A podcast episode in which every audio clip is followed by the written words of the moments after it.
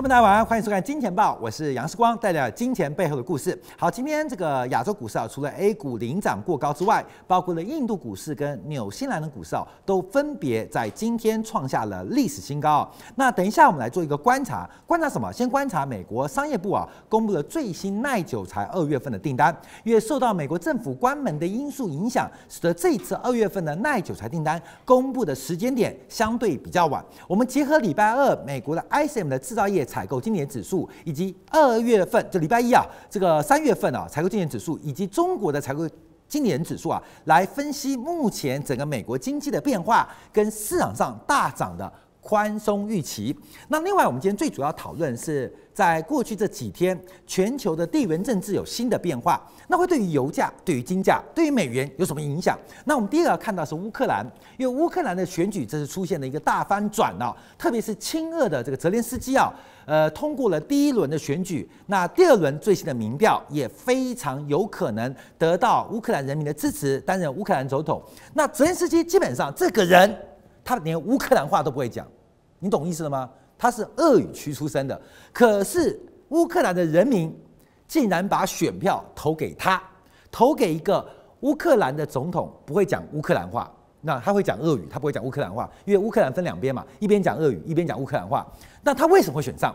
那背后的支持者是谁？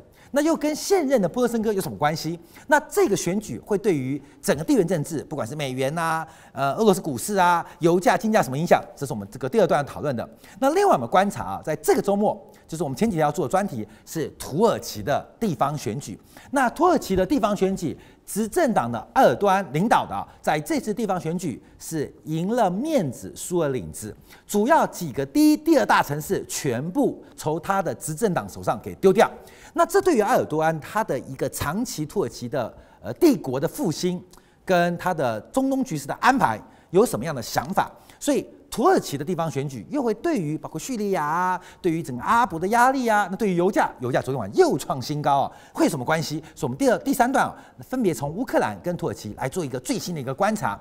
那最后我们要观察的是产业资本的一个外逃，特别是我们看最新啊，海投证券做出了这一波行情整个大股东减持的发展。当然，今天早上 A 股开低，主要是受到了呃社保基金要减持国内主要银行的一个行为，使得市场上。早上出现开低，但随后又有利多传出，使得 A 股开低走高的发展。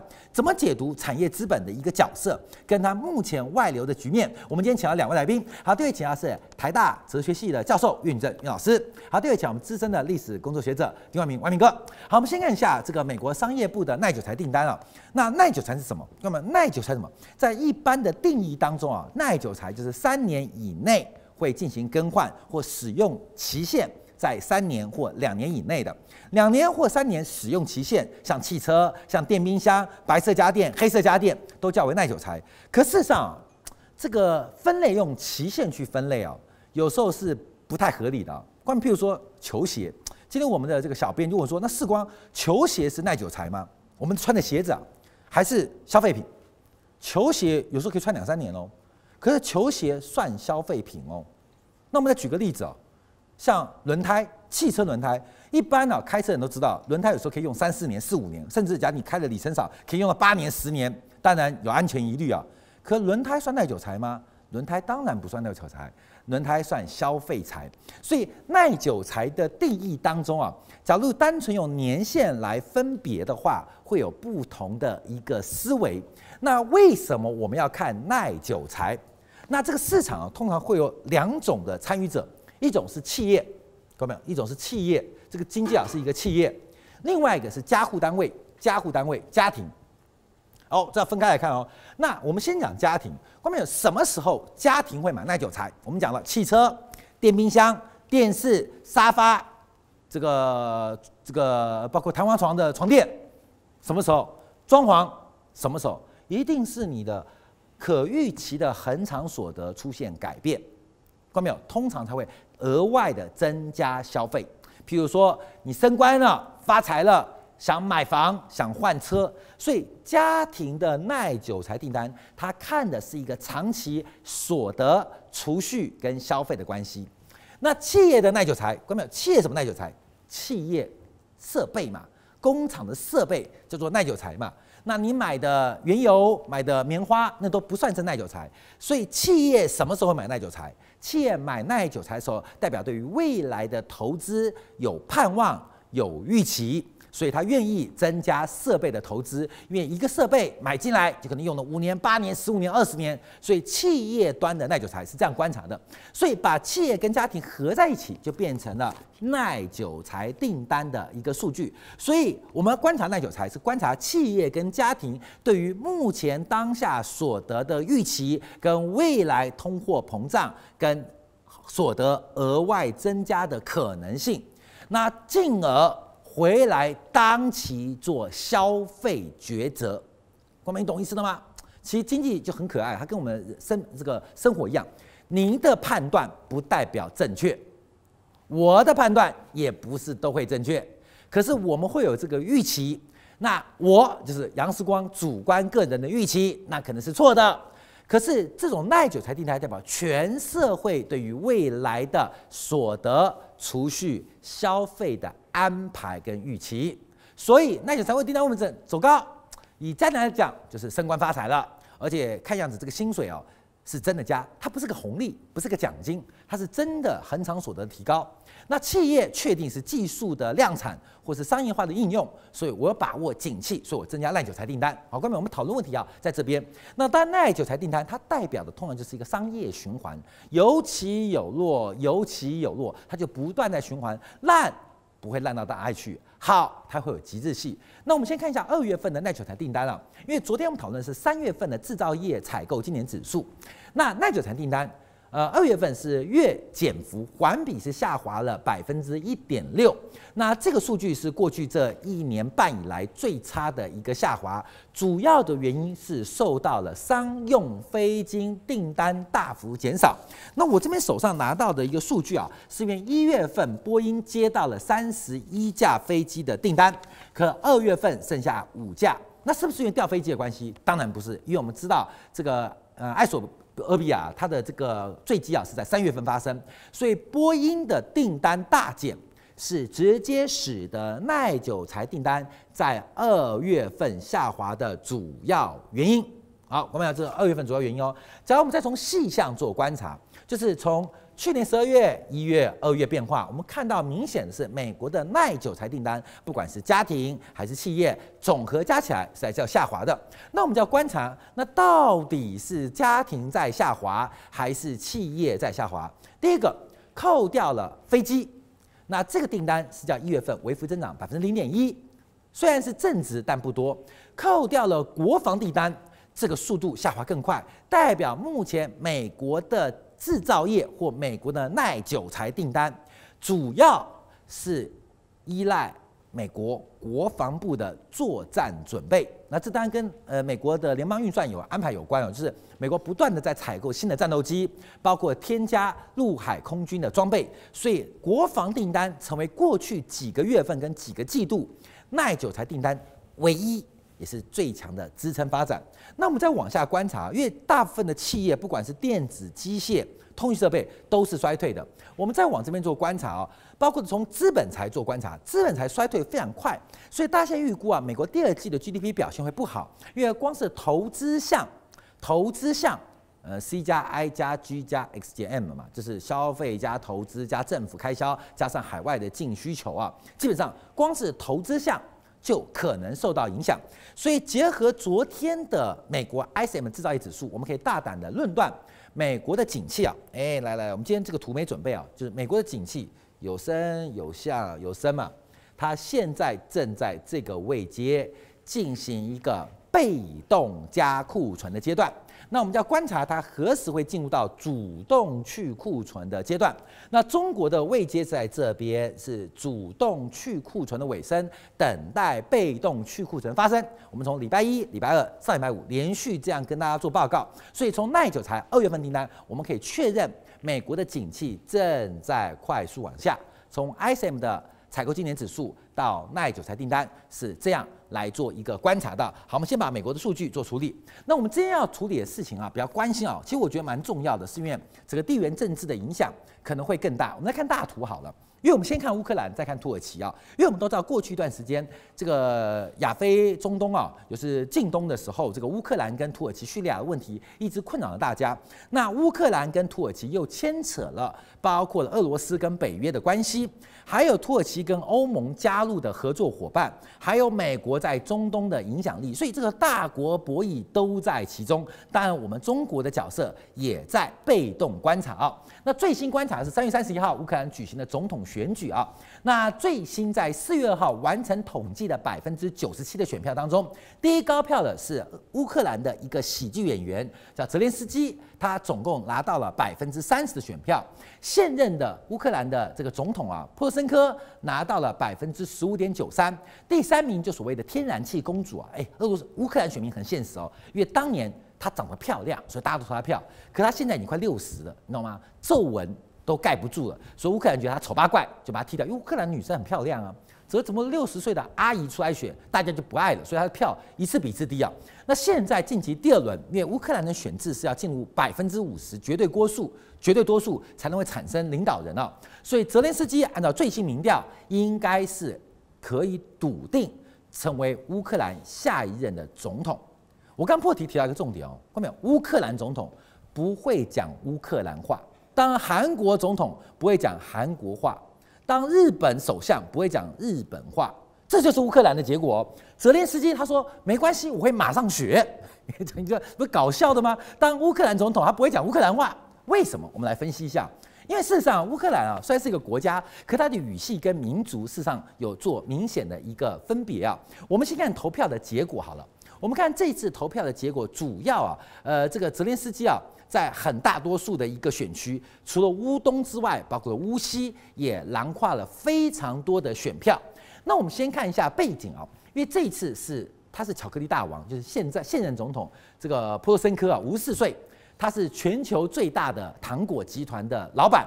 那他非常反俄，他主张乌克兰应该要加入欧盟，这是经济跟政治上的合作。另外，在军事上的合作，希望能够加入北大西洋公约组织，就是北约，而且把这两个加入写入了乌克兰的宪法，非常反对俄罗斯的交往关系。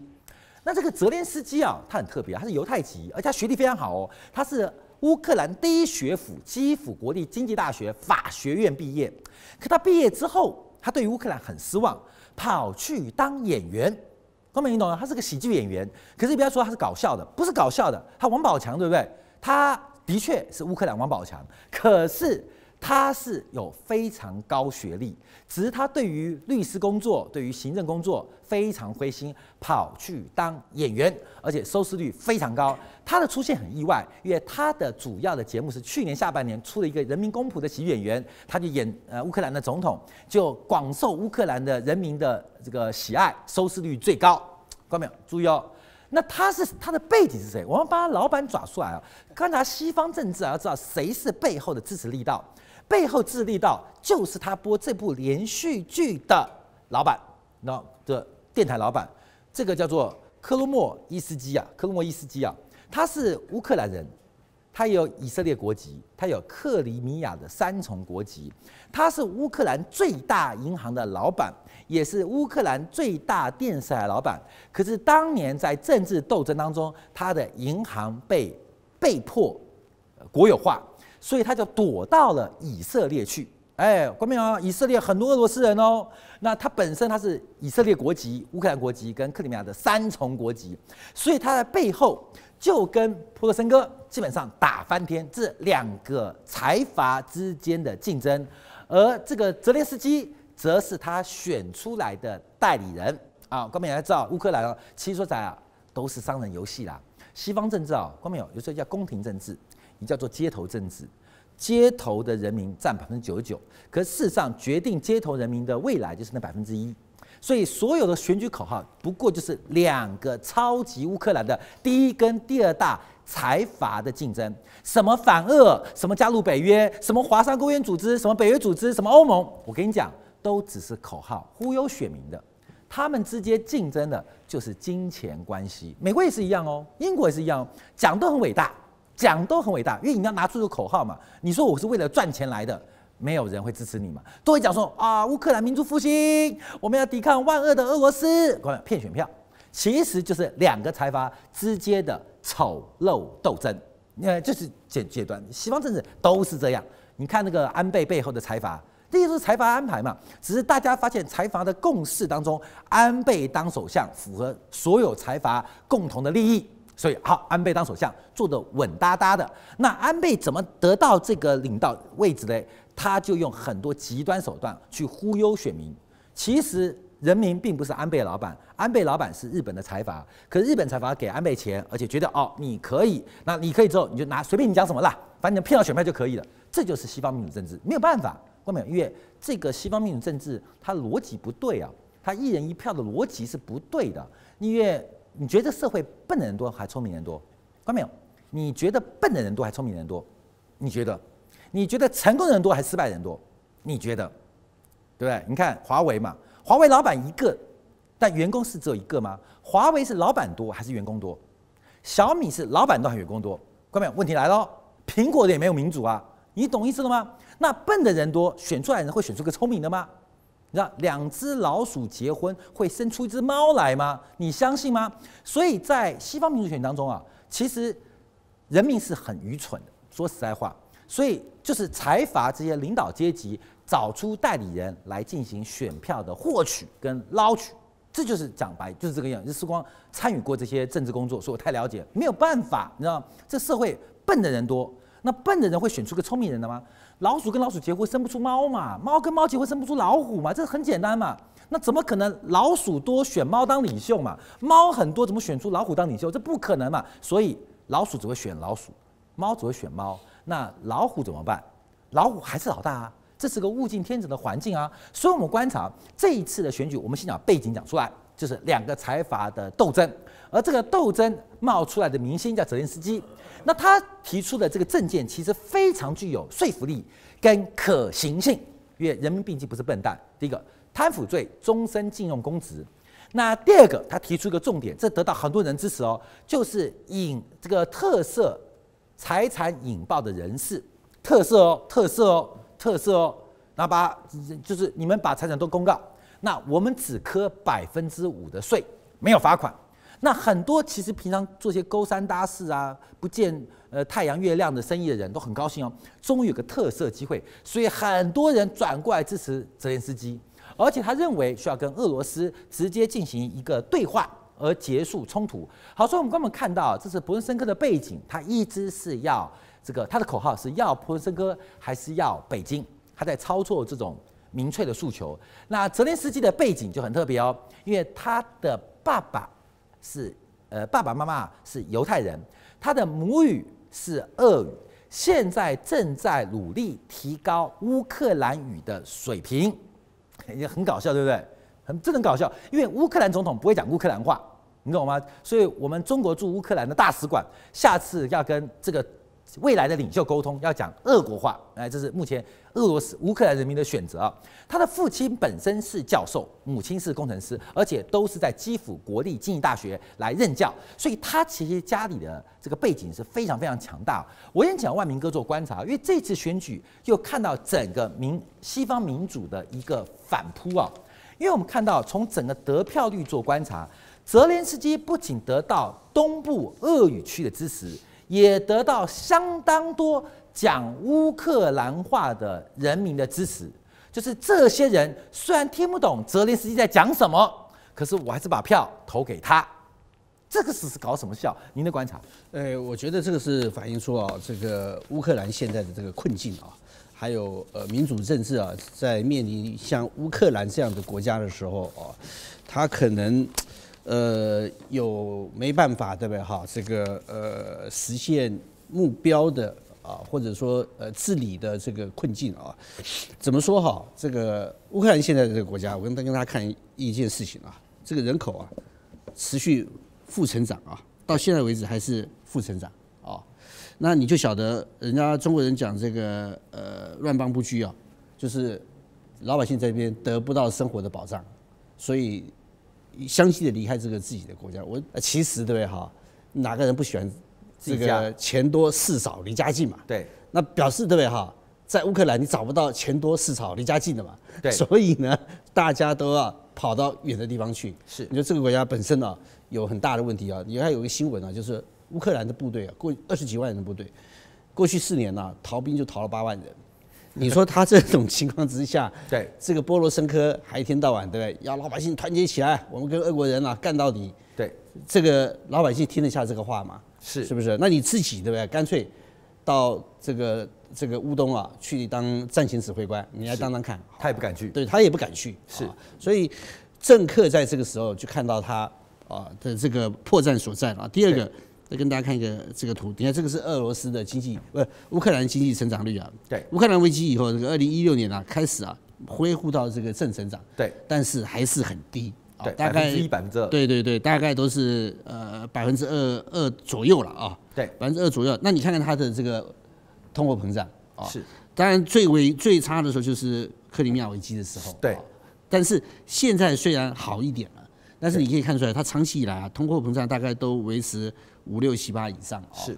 远远的超过了实质的那个 GDP 的这种成长，这种东西在我们经济学的名词里面就是同时呃停滞性通膨嘛，是。啊停滞性通膨就是高失业率，这个低成长、高物价、低成长。啊低成长。啊这是不可思议的是的情况啊。那另外一点你可以看啊，这个我们一天到晚都觉得有一些国家很惨呐，比如说像委内瑞拉啊，大家都觉得哇。这个地方是不是现在的水深火热？我跟大家讲一件事情，乌克兰呢也差不了多远啊。对，这二零一七年的时候，全球啊经济最烂的十个国家里面，乌克兰排名第六。哎，我觉得这个媒体很重要，你知道吗？因为其实乌克兰跟委内瑞拉的生活一样惨，可是因为在西方媒体当中，委内瑞拉跟美国不好，所以会去拍。对对对。乌克兰跟美国关系这点走比较近，所以乌克兰再惨。西方的 CNN 啊、NBC 都不会去拍，都不会去拍。他不去拍就没有画面，我们就以为乌克兰过得一般般。其实乌克兰的日子不会比委内瑞拉他这个来得好。他这个从二呃二零一二年开始啊，是乌克兰的国债一直都到现在还都是属于勒拉勒色级债券，是啊，就是说呃水平大概就跟这个阿富汗啊差不多啊，你就晓得像这个国家对不对哈？你怎么？很真的有很大的困难啊！另外一点啊，这个乌克兰这次选举啊，有一个现象，我跟大家稍微做一个呃总体性的分析啊。候选人呢，最多的时候到达四十四个，四十四个出来选，四十四个，其中呢有二十二个政党，嗯啊，你就可以反映出来这个国家有一个很大的问题，就是破碎化，嗯，就是民意啊，对不对哈？没有大家共同聚焦的地方，对，所以他的选举过程中啊，要做一件事情。就是透过选举啊，来凝聚啊国民意识。嗯，呃，你想办法对不对哈？选出一个可以代表半数以上老百姓的这个领导人。领导人，所以你看嘛，他的选举的结果就是说，你必须要有半数以上的这个国民对不对哈，来支持你当总统，你才能当得上总统。这是针对乌克兰现在的困境所设计出来的一套制度啊，必须用这个方式把破碎的民意想办法透过选举对不对，把它凝聚在一起。如果有人因为这样子选上总统了，但是又没办法打破这种呃民意或者说呃老百姓价值破碎化的这种局面的话，对，那他就当不下去。像波罗申科，二零一五年啊当上总统的时候，二零一四年他选上总统的时候，他的支他的得票率是百分之五十四啊，是。理论上哎，他统合了百分之五十四人的意见啊，对，是不是乌克兰破碎化的问题对不对？哈就解决掉了？是，但是你可以看出来这次选举哈，显然他过去四年啊。达不到当初老百姓赋予他的这种期待。对，那另外一件事情呢，由一个喜剧演员、政治素人来担任国家领导人。我现在看起来啊，大概第二轮选举出来啊，对，确定是他了。这个泽连泽连斯基大概啊，也应该是他当总统没有问题了。对啊，有一个喜剧演员当总统，这意味着什么？这意味着政治里头专业的所谓政客。或者说民主政治里面所才提的所谓专业代议式政治，对，行不通了。对，啊，我选一个喜剧演员又怎么样？对，前面不是选了一个巧克力大王吗？对，巧克力大王也不行啊。巧克力大王前面的寂寞生和寂寞生和也不行啊。对，对不对？那怎么办呢？既然谁都不行，那我就干脆选一个我喜欢的，对，至少每天能带给我快乐的人就好了。对，其他我就不必，呃，不必苛求了。接下来就是看。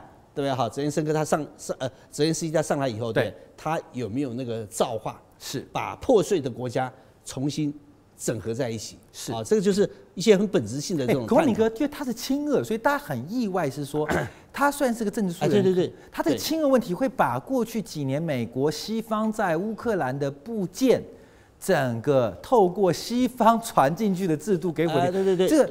民主制度是一个自我毁灭机制哦。关键现在最近大家看英国的笑话嘛，因为英国脱计时又在倒数计时，就大家在看笑话，大家都在看笑话，就是自我毁灭机制。我自己发明个制度，过去曾经成功，可是现在没有想这个制度自我吞噬、自我毁灭。因为他弄来这个制度，对不对？没有办法有效的治理这个国家嘛。对，所以大家对他的期待破灭。好，接下来我们就讨就讲这个呃，就我们就来谈谈这个世光所提出来来的这个问题啊，为什么会这个样子？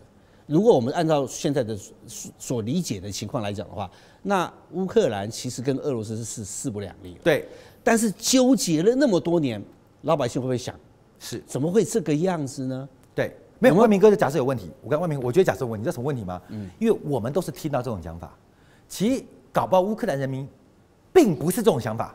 所以我们只从西方媒体听到。我讲台湾，对对对，我讲我们台湾问题嘛。对对对，台湾基本上支持统派的人很多，可是在美国啊，在西方面报道中说，好像台湾人都搞搞分离运动，这鬼扯的嘛。对对对，就基本上讯息，我们是不是从头到尾我们得到资讯就不对称？哎，这就是一个问，这就是问题所在。就是说，过去有一些在内心呐喊的这种声音，不能够表现出来，因为你可以看出来哈，过去很几年下来，乌克兰的。基本的政治气氛的主主调啊，对，就是反俄罗斯嘛，对，所以极右派的政党，对不对哈？从季莫申科开始，一直到这个波罗申科，是对，中间对不对哈？有一度是亲俄的总统，对不对？对，都被人家赶下台了。对，你看，就靠透过颜色革命，对，把合合法选出来的总统，对，对不对哈？可以赶走，赶走啊，找一个非法上台的。人呢、啊、来治理国家，那个这个本来就是违背民主嘛。对，那这种情况之下的话，他所谓透过民选所建立这个合乎民意的这样的一个政治理念，对，怎么可能会在这个国家生根嘛？是啊，好，那现在对不对？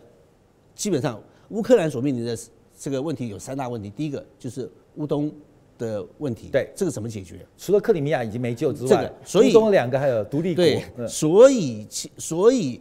所以泽连泽泽连斯基上来讲说，他跟俄罗斯谈，对，因为显然呢、啊，过去几年已经证明靠拳头啊打不过，打不过，那当然只有台嘛。对，乌克兰人又不是笨蛋，对不对啊？他当然可以知道。第二个腐化，嗯，对不对？这这个泽连斯基选的选举的时候已经讲了，对不对？他当总统的是是以后，对不对？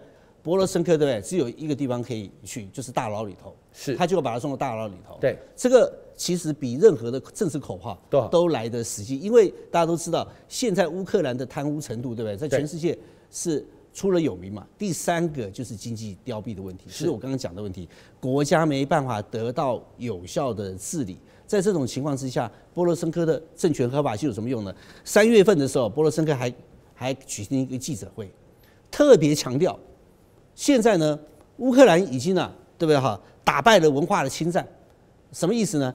就是过去乌克兰因为跟苏苏联在一起是属于苏联体的一部分，对，长期以来呢，对不对哈？主要的媒体、官方语言、出版品啊，对不对哈？老百姓用的话，对不对？都是俄罗斯语。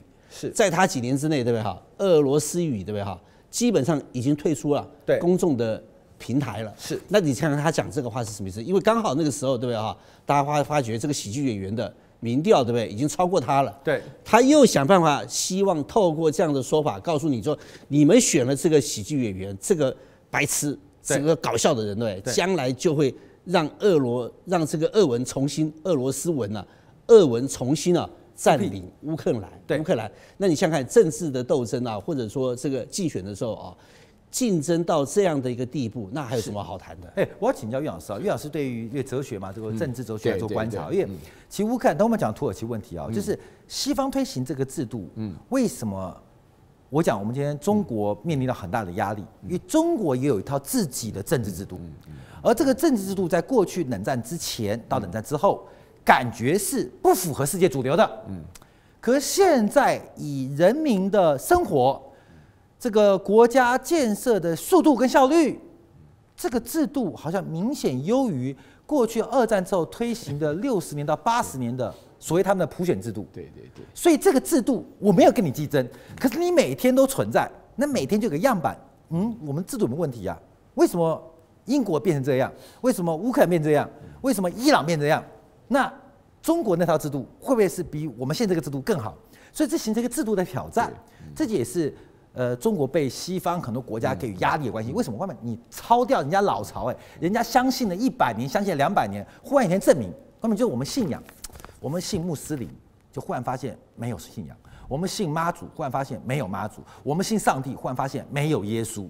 那种感觉是很恐怖，你知道吗？您的相信完全不存在，这种天打雷劈，就像你爸你妈跟你讲说，不是我生的，你是垃圾桶捡来的感觉。现在西方的人民普遍有那种我是从垃圾桶捡来的感觉，你懂了吗？真正有爸妈的是中国，我们都没爸妈，因为我们的制度有问题。我们怎么观察？第一个是政治制度问题，第二是。乌克兰的这个选举结果可能会影响到整个俄罗斯往南南扩跟北约东扩的冲突。太严重，您观察。我我跟大家讲啊，我在这个台北推荐大家读一本书啊，我帮他写了个推荐序啊，叫《民主在退潮》啊。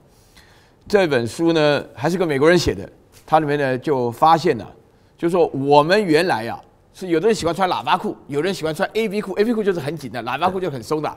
然后呢，有人硬说只能穿喇叭裤，不准穿 A B 裤。那有人说我们穿了一辈子 A B 裤了，现在突然换成喇叭裤了，理由什么呢？理由就是你穿了喇叭裤有这个好处那个好处，结果没有一个实现的。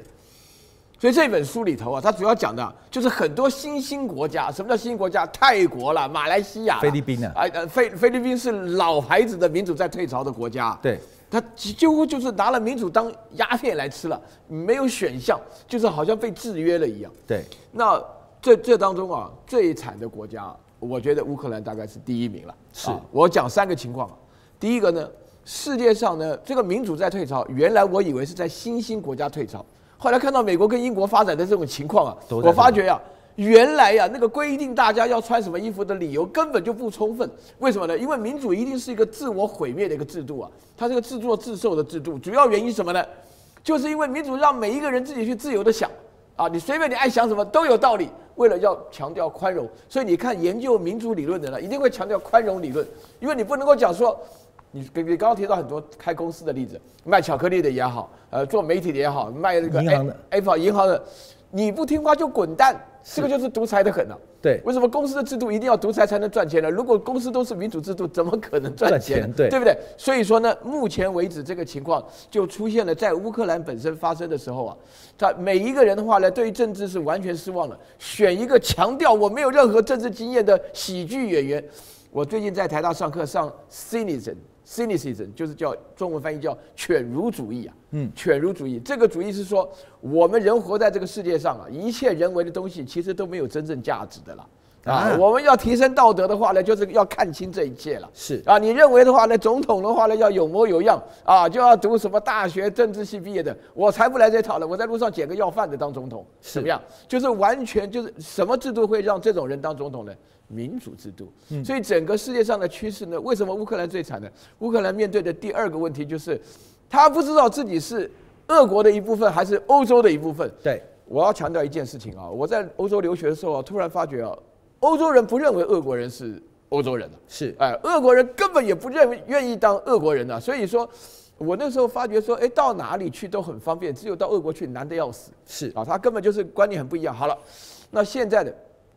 乌克兰的发展啊，可极有可能变成非常危险的地方。为什么呢？因为乌克兰现在竭力的要拍这个欧盟的马屁啊，要加入欧盟。三年后，三年后，二零二三年他要准备申请了。对啊，那个穷的要死要申请，那欧盟呢就是想尽办法一直引诱他，来来来，有希望有希望。对啊，不不比至少比土耳其有希望吧？对啊，就这样子吸引他。然后呢，他讲说那好，那我要加入北约。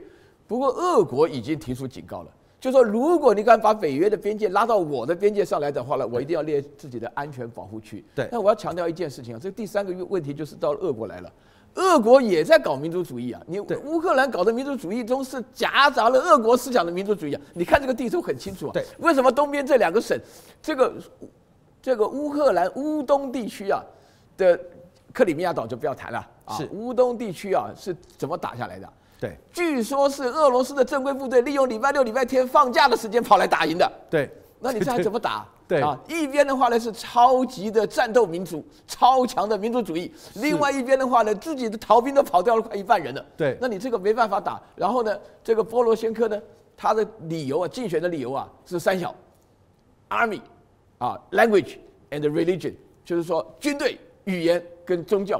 他这三件事情都有意有所指啊。第一个就是我们拿出我们乌克兰的军队跟俄罗斯好好干一下。对，大家一听都跑光了。啊，对，对不对？然后呢，就是语言的话呢。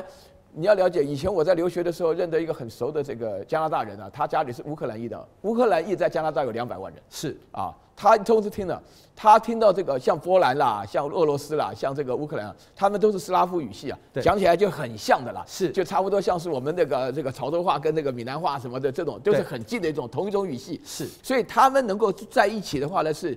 就是要强调民族主义的话呢，其实经过十七世纪开始到现在，已经是分不开了。对。可是关键是说，对于乌克兰目前的情况来讲的话呢，你要这个语言上严厉的分开的话，你这个很难呐、啊。啊，比如说你你你在哪里你不讲普通话，因为在整个原来在俄国统治的区域当中，当然是以俄罗斯语啊。你从这个哈萨克一直讲到讲到波兰，都是用俄语做通行的。你现在突然一下说我不讲这个话了，那你的基础对大多数人不方便。另外宗教的话呢，就是他们都是信的一样的东正教，但是呢，大概两个月前吧，乌克兰宣布，哎，我们现在我们的这个这个这个我们的哎对对对，我们的教长啊，对，就不受俄罗斯管制了，我们自己有独立的教会了，就是我们的教皇由我们这里选了，不跟你们这无关的。这三件事情做的都很不得人心，为什么？因为这是历史传统中的一部分。对，所以这个波罗波罗先科的本身的得票率，哇，从五十四落到了百分之多多少十几十十几？对，对啊，都是十几分十五十五点九三，十五点九三，十六都不到。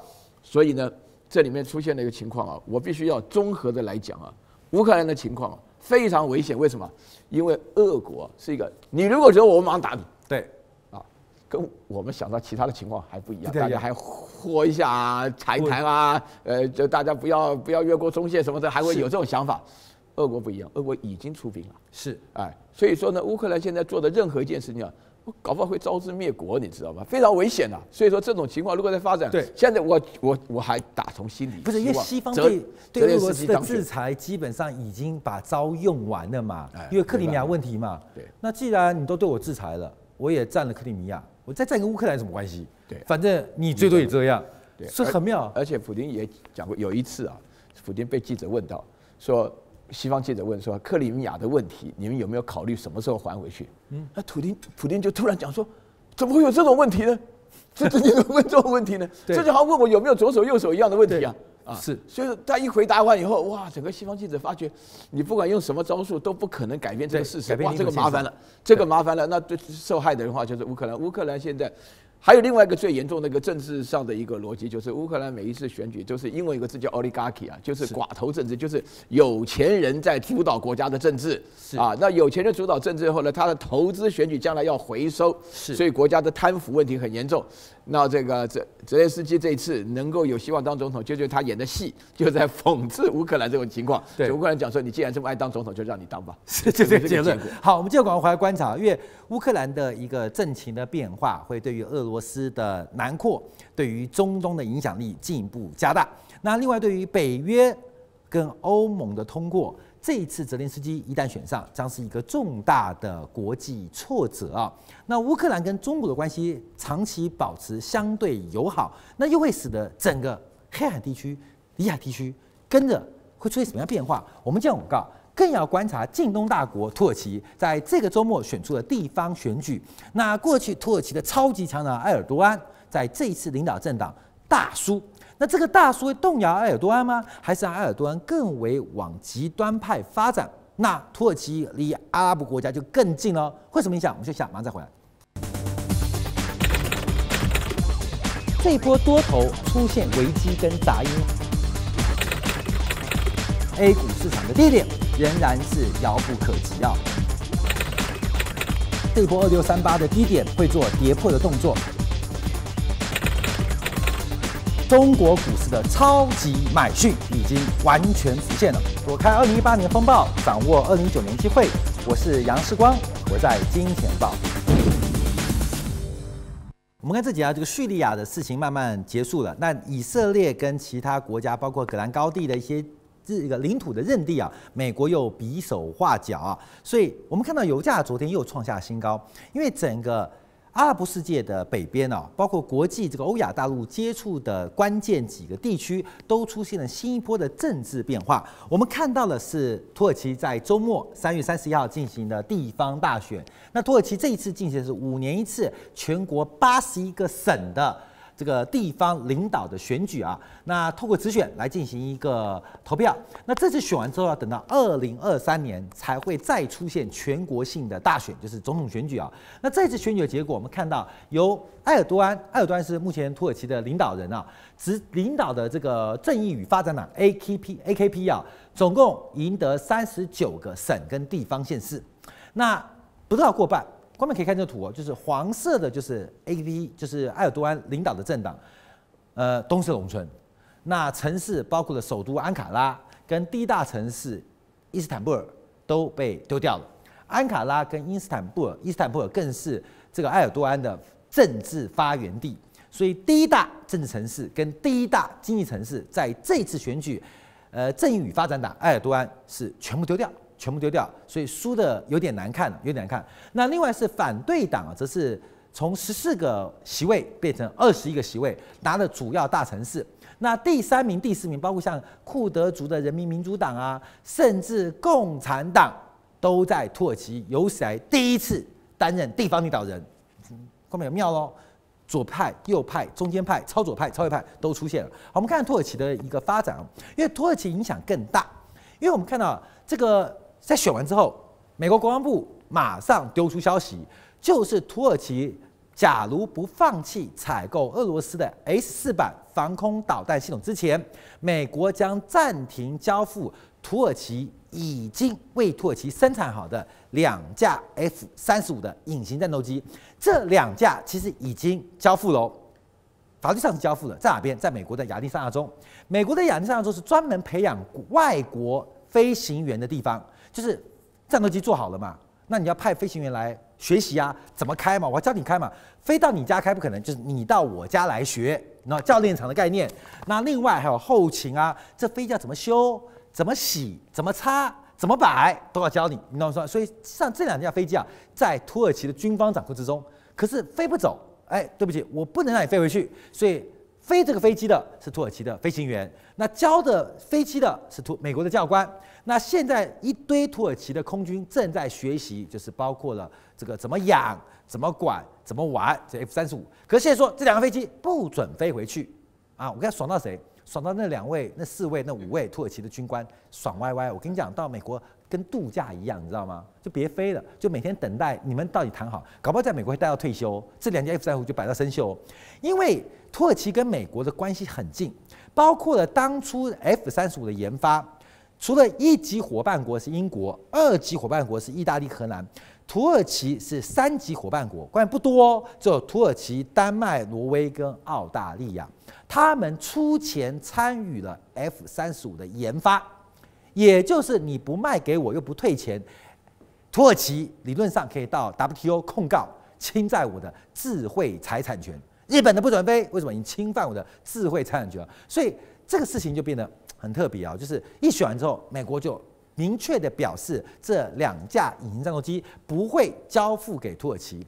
好，那另外我们要观察，因为其埃尔多安心中有大志，就是鄂图曼鄂图曼土耳其帝国的光荣。那这边啊是讲突厥化的世界分布啊，从土耳其到中亚，到甚至俄罗斯的东边，甚至在我国的这个西端呐、啊，都有。讲突厥话的民族，所以事实上，全世界讲突厥话的人不算是非常多，可是他们刚好是在欧亚大陆的最中央，而这个力量、这个语言、这种文化，是埃尔多安想要团结跟累积的政治资本。我先请教一下这个岳老师做观察啊，因为埃尔多安在这次选举挫败之后，因为他最后立场一直变来变去啊。我们知道，是让埃尔多安掌握了土耳其，土耳其掌握了俄罗斯最关键的出海口。那土耳其也是阿拉伯世界往西方交流最重要的运油跟金流的管道。大量的伊拉克人、叙利亚的有钱人，在国家内战跟打仗过程当中，他们并不是搬到伦敦，而是搬到了土耳其的沿海，住的超级大的豪宅，呃，养了一堆妹妹，过得好爽的日子。所以，上土耳其是阿拉伯世界要偷钱、要放钱、要度假、养小三的地方。后面你说土耳其的地位很重要，你看，所以你们不要惹我哦，过没有？你有什么情妇啊、八卦，我都知道哦。你你懂意思吗？所以我想说，叶老师啊，这土耳其的选举会使埃尔多安更极端吗？他在更极端的话，还是他更中立，往中线来靠拢？您的观察？这个土耳其这个国家啊，很特别了。从这个他们这个国家就是变成了现代化国家以后啊，我个人认为啊，土耳其是所有的啊伊斯兰教国家当中最像欧洲的国家。嗯啊，不但是这个人长得像啊，大家看土耳其人跟希腊人是分不开的。是啊，然后希腊人突然变成了这个欧盟的重要国家之一，然后土耳其人的话呢是好像就变成了一个划就欧盟区域之外的第三世界国家。他们是长得一模一样的。你在希腊喝的希腊咖啡跟在土耳其喝的土耳其咖啡是完全一样的，就是里面那个咖啡渣很多的。是啊，就是说他们那个士兵的话呢，阅兵的时候穿的衣服也是一样，就鞋子上面一有一串毛那个情况。是，所以我个人是觉得说是他人种像啊欧洲，然后他原来的话呢，早先的政策也是。非常欧洲化的，也可以说是中东地区的话呢，在整个世俗化，尤其是拉丁化，所以在土耳其你看不到阿拉伯的文字啊，你基本上看到的都是欧洲式的文字啊，各方面。我自己认识好多朋友啊，在伊斯坦堡做了他们的这个学的这个财经啊，学的法律啊的实习，因为他们觉得要进东中东社会啊，最重要的滩滩头堡就做就呃认知，因为你你要了解啊，像我们一。一般人呢、啊，如果被派到中东国家去啊，我我认得一个人派到这个呃沙特担任这个外交官的人啊，啊那个他痛苦不堪言呐、啊，他一下飞机开始就搞了一套黑的衣服，全部是女的了哈，挂挂上去，他不习惯。土耳其完全不一样啊，对，土耳其的女生没有这个问题啊，世俗化的，对他这个生活上来讲是非常好的。大家可能不知道啊，这个全世界的大国啊，就是横跨欧欧亚两洲的，除了俄国以外，还有土耳其啊，是，而且土耳其占的是这个。俄国占的亚洲的地方啊，就是大概度假还不错，看看森林不错，打打熊可以啊。对，人家土耳其占的欧洲那个部分，可是啊，达达尼尔海峡、罗博斯普鲁斯海峡，那是两个非常重要的关卡，也是气候好、度假胜地。哎呀，我告诉你啊，全世界度假最好的地方就是地中海。对啊，你看看土耳其的地图，打开一看。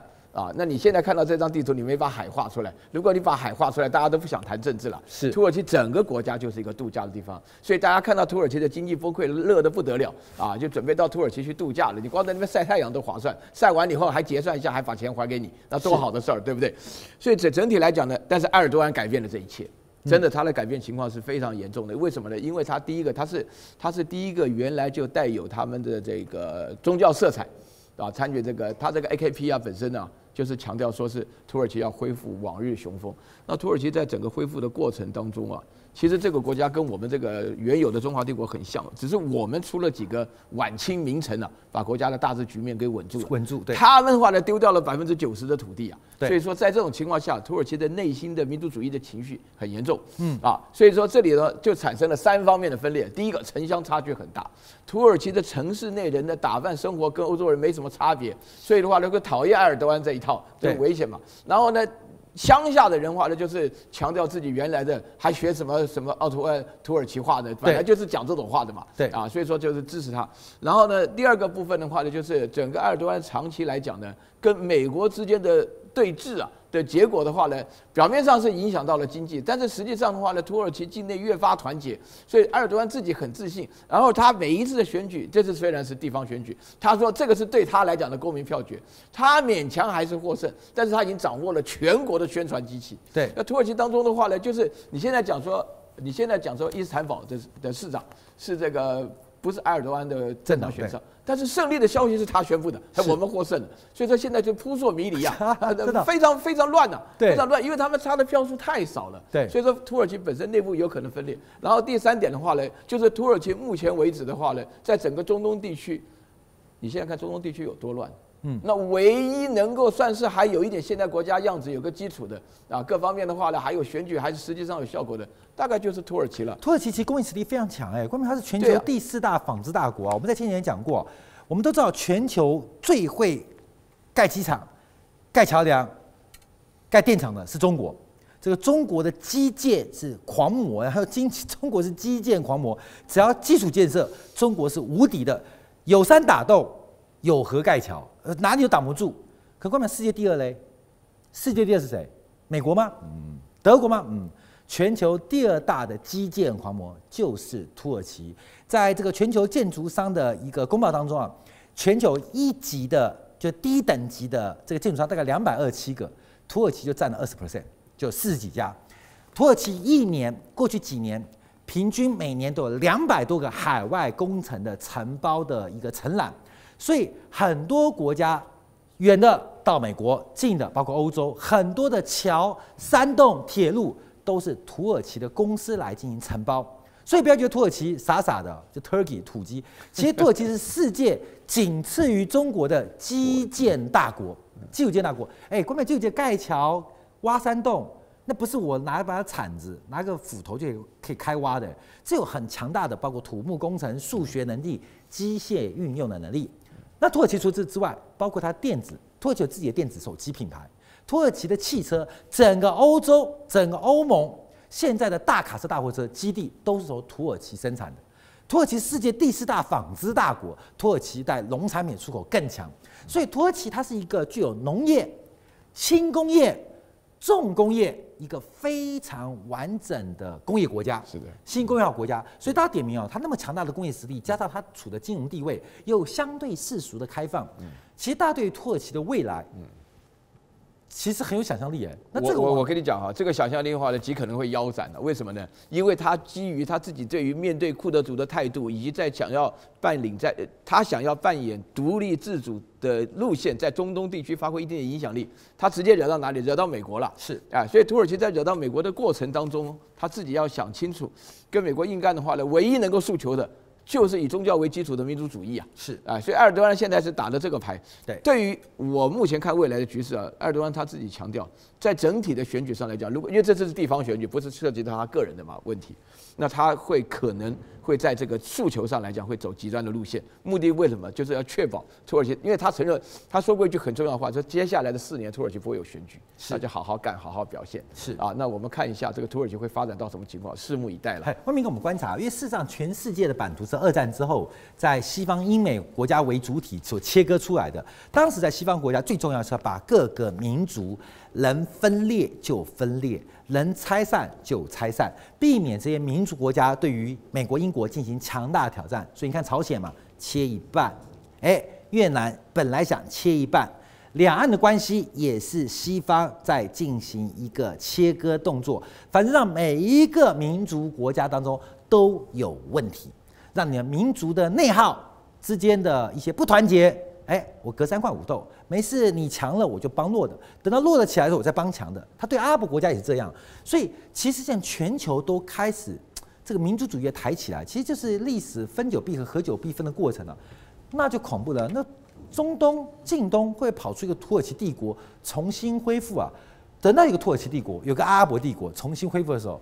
这个世界又不一样，而这过程正代表是美国力量的衰败，英国的思维，您的掌握。这个埃尔多安所推行的，或者他一个政治理想，本来就是他呃土耳其传统的苏丹主义啊啊、哦，因为古代的土耳其国王叫苏丹啊，是，还有一些呃更加不太一样。但是开始的，我还是要要纠正一下那个岳老师，有一点有一点误谬啊，就是土耳其的咖啡跟意大利咖啡不一样，不是意大利的跟希腊咖啡不一样，对。这个希腊的咖啡啊，是跟土耳其学的。欧洲人啊，喝咖啡的习惯，他治理他四百年嘛，我的意思就在这里了。欧洲人喝咖啡的习惯是跟土耳其人学的。是啊，这个大家要先搞清楚一点。当然，土耳其开始喝咖啡的。哎，土耳其把咖啡啊带到欧洲去了。对，那当然，基本上土耳其人现在啊，不太屑喝这种咖啡了。基本上把咖啡当乐事，那个留给欧洲人喝的。是，这个大家先了解这个事情，因为你去土耳其啊，土耳其人大部分都喝浓茶。喝茶，喝浓茶，对，喝那个很浓的茶，小也是小杯，跟喝咖啡有点很浓很很浓很浓，有点那个类似啊。呃，但是啊，我们回过头来就回到正回到正题来啊，就是说你有咖啡你就可以知道啊，土耳其在文化意识上啊，他一直认为他是欧洲文明的输入者。对，因为欧洲今天有这个局面，对不对哈？早五百年前，对不对？没有土耳其，你们现在是不知道过什么烂日子，知道吧？是，所以他长期以来啊，被欧洲这些国家哈所歧视啊，在土耳其人普遍的这个意识形态底层里边是很愤怒的，知道吗？嗯。那我们现在回过头来看啊，就是现在土耳其的政治其实非常有有非常鲜明的个人色彩，这个个人就是埃尔多安。嗯。啊，埃尔多安基本上呢，他是一九五四年了，出生在一个贫农家庭。所以埃尔多安的崛起过程中啊，你可以发觉啊，他有很强烈的草根精神，嗯，就是来自底层啊，非常接地气啊，啊，在这个第一次世界大战以后，凯末尔去改造土耳其，推动这个穆斯林世俗化的过程中啊，其实都一直啊想透过资本主义，或者说呃西方这个资产阶级领导的这种政治架构，对，来扭转传统的土耳其苏丹政治啊。那所以这种情况之下的话，对不对哈？呃，埃尔多安对不对？相对于过去世俗化的土耳其对不对来讲啊，它是有一点恢复土耳其固有的传统文化的这种强烈的这种呼声跟呐喊啊。对，而且事实上的这个凯末尔是世俗化以后，当然现在土耳其人呢还是非常这个崇拜凯末尔，因为没有凯末尔的话，现在土耳其。地图上根本没有这个国家了，还撑了一点根据地。对对对，它至少维持了最小的一部分的这种根据地，而且还可以横跨欧亚两个两洲两两大洲啊。对，这是凯末尔对，但是凯末尔也留下了一个问题，就是西方国家在文化上、在政治上、在呃这个呃经济上啊，对土耳其的掌控是啊，你的你像埃尔多安这种人都会觉得说，我们国家世俗化对我有什么好处？我我一穷二白，有钱的只是少数人，所以我透过草根运动去改变土耳其的政治生态跟文化啊。那另外一点呢，就是土耳其到底要恢复什么样的这种政治格局啊？我跟大家讲，传统上啊，这个土耳其的政治啊有三大要素，嗯，第一个就是穆斯林精神，嗯，第二个呢就是呃土耳其特别的一种说法叫加齐主义，就是。统治国家的领导啊，基本上是一个军事组织。其实民族主义色彩并不是非常哦，是哦，非常强烈。我跟大家举个例子啊，当年那跟中国比较像。当年对不对？穆罕默德二世对不对哈？在这个一四五三年对不对？这个拿下伊斯坦堡以后对不对哈？把势力扩向这个欧洲扩扩展的时候，他用的方法很简单，我把欧洲人对不对哈？小孩子拉过来，编组成我的土耳其。奥图曼帝国的禁卫军是最精锐的部队，对，其实都是巴尔干半岛的那些斯拉夫人，对，金发、金金头发，这个，然后但是从小呢受穆斯林教育，给他这个军事上的技能，对不对？啊？然后呢替土耳其人打仗啊，完全土耳其化，嗯，所以他对于这个民族主义的界定啊，跟中国人有点像，嗯，不太强调基因遗传血统。而是强调文化认同宗教。哦，是。那另外一点呢，就是土耳其的草原精神。对。啊，基本上呢，他们认为他们的呃民族是来自于游牧民族的这种呃草原的这种呃类似像成吉思汗对。积极的扩充。对。啊，或者呢对不对有很大的这种野心或者说是雄心啊，是。要达到某一个境界，要让国家对不对啊提升到某一个阶层。有这个所谓穆斯林主义，然后这个加齐精神，再加上草原精神，这是构成土耳其传统政治的三大要素。是，你可以发觉现在埃尔多安呢干的就是这个事情。但是埃尔多安干这事情有没有问题呢？也有问题，因为你可以看出来啊，西方的这个金融市场、资本主义的这种力量还是非常大的。对，土耳其的经济啊。这几年确实是非常的。你选完之后，土耳其货币又大贬了。对对对，那个几乎啊，这一波新兴市场货币，土耳其啊居领跌的位置。对，你这个时候对不对？哈，我就想到，我非常这个中国历史上最我觉得最佩服的皇帝就是武则天。嗯，一个女人从西元前六百八十四年对不对？哈，开始称制，到她这个呃这个这个这个这个取代李唐。到他这个西元零呃七百零五年，对不对哈？神农政变让位，对不对哈？二十一年之间呢，这个武则天基本上是不对外进行任何军事上的扩张这种扩张，很简单，他晓得老百姓要什么东西。第一个啊，对，我要加强整顿吏治，就是提升国家的统治能力。第二个呢，我要这个反贪，啊，把老百姓最讨厌的人对不对拔掉。嗯。第三个呢，奖励农农商跟生产。第四个呢，对不对？哈，打破贵族政治，用平民政治来取代这种贵族政治。所以你看武则天在在任的时候，对不对？扩大科科举的这种录取名额，对不对？哈，把这个从呃汉朝末年一直延续到唐代初期的这种所谓贵族政治啊。哦，特别是当时的关陇集团的政治势力啊，彻底的瓦解，是国家变成另外一个统治的班底。那这个有什么好处呢？就是老百姓的生活获得很快的改善。所以你去把武则天执政的二十一年啊，刚开始执政的几年，因为他打击过去留下来的这些呃将领，对，或者说呃关陇贵族集团、军事贵族集团，一度对不对哈？西域的这个控制权丧失了，对啊，但是没关系。过了十几年，等经济起来以后，对不对？哈，这个这个五周或者大唐的国力又重新啊进入到这个西域地区，又重新控制了这个西域。为什么？靠的就是经济实力嘛。对，这是武则天啊，作为一个女流当皇帝，能够维持这个统治最重要的基础就是不瞎折腾，对，不去浪费时间。那埃尔多安对不对？哈，可能土耳其这土耳其的历史啊，跟这个中国的历史啊。比起来啊，不管在时间上、内容上啊，还是相对比较贫乏一点。是，他不晓得有这一套方法才是才是治理国家或者说扩张你国家影响力最好的方法。是，你是在国家的这个基础啊或者实力还不够的时候，对，就积极的跨入国际上的各种争端里头啊，对，其实对国家耗损蛮大的。好，非常感谢两位，谢谢。